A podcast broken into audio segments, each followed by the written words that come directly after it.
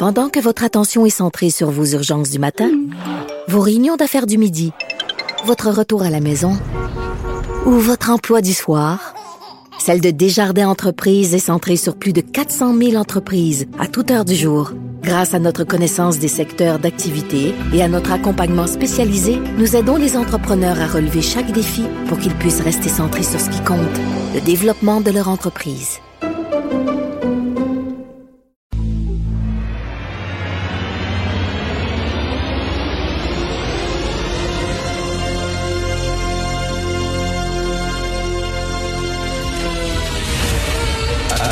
Attention, cette émission est laissée à la discrétion de l'auditeur.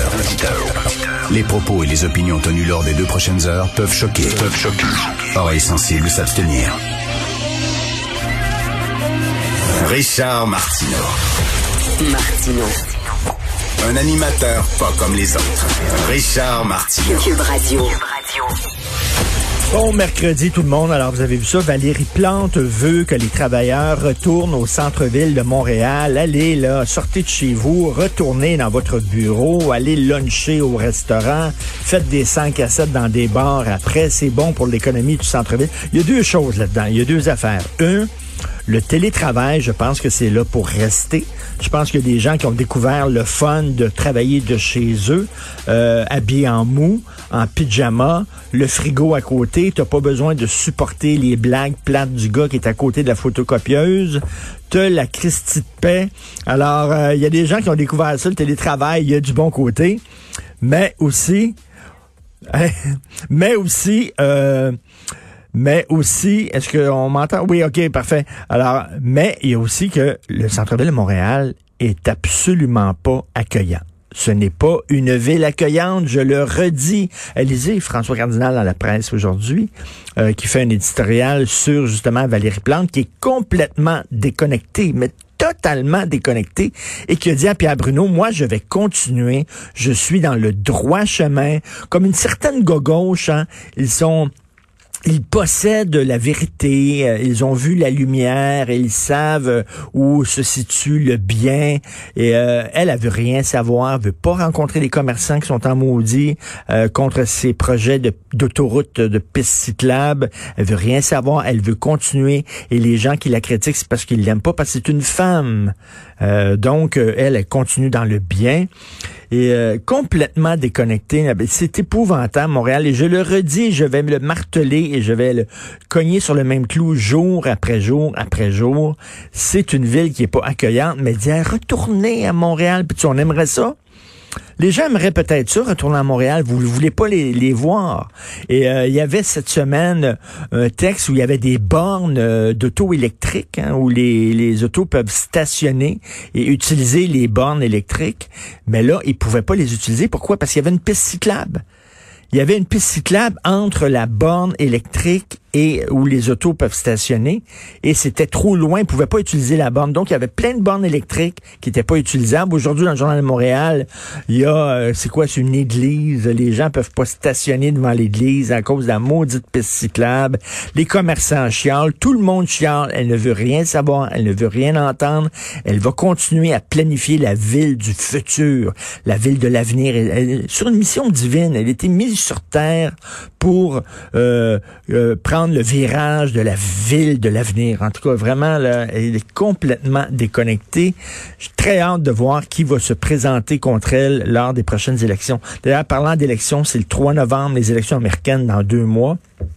Et lorsqu'on regarde ce qui se passe aux États-Unis, c'est assez fréquent.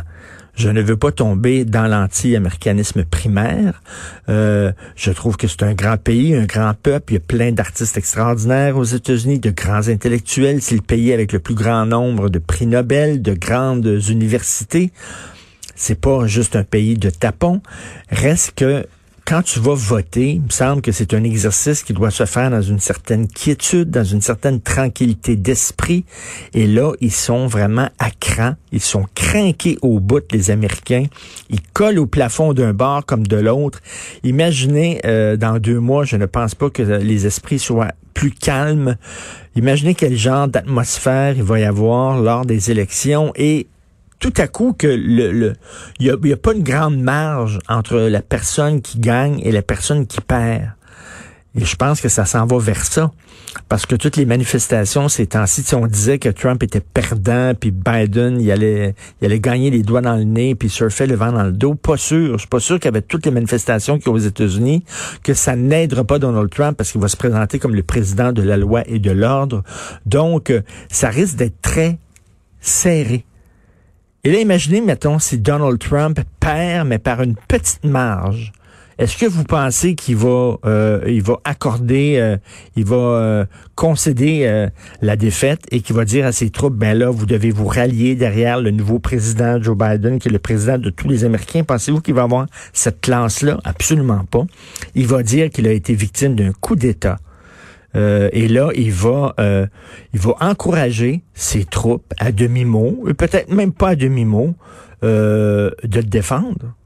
Puis là, quand on sait que parmi ces troupes, il y a une gang de coucous là-dedans, armés, qui croient toutes sortes de, théories du complot, que les démocrates sont dans un réseau pédophile et tout ça, ça risque de barder. Et même l'inverse.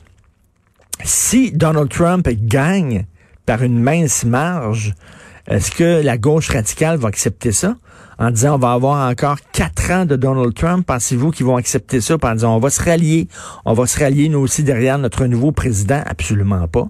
Ils vont dire c'est les Russes qui ont qui ont rigué les élections, c'est ci, c'est ça. Alors eux autres aussi risquent de sortir dans la rue et de dire on a essayé de se débarrasser de Donald Trump par le processus démocratique, ça n'a pas fonctionné, donc il va falloir maintenant prendre les armes.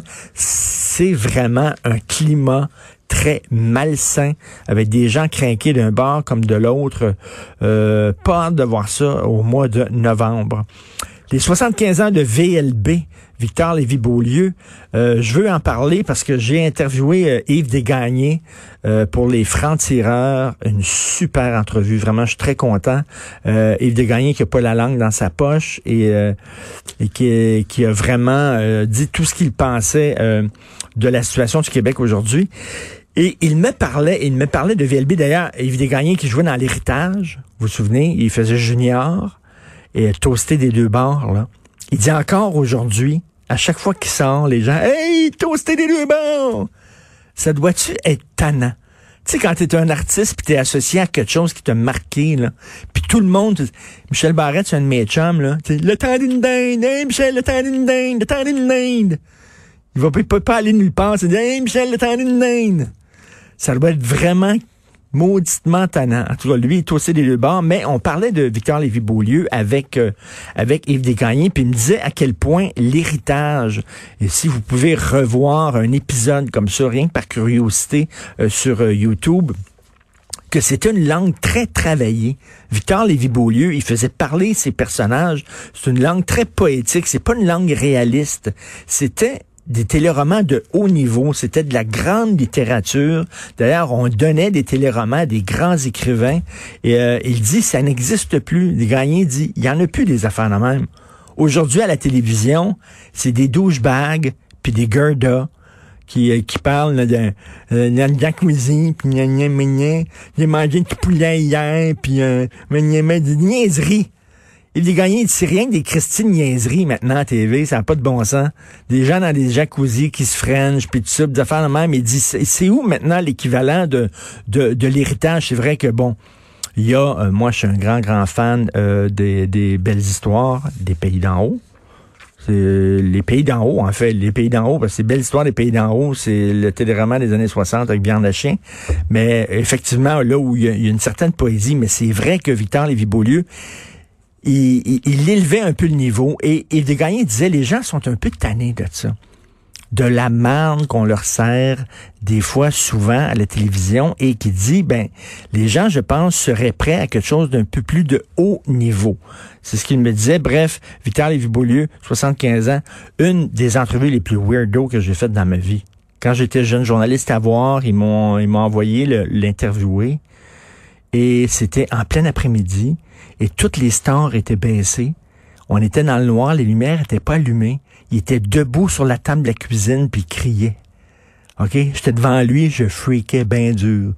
Puis je chialais contre Lise Payette, puis ses esprits de téléroman, de tweet à Lise Payette, puis tout ça, puis les, les, les stores fermés. Je, je checkais la porte de sortie, j'avais hâte de sortir de là. Un personnage particulier. Après ça, pour les francs-tirages, je suis allé euh, l'interviewer chez lui, à trois pistoles, entouré de ses animaux. Euh, c'est vraiment un personnage très particulier, 75 ans, mais quand même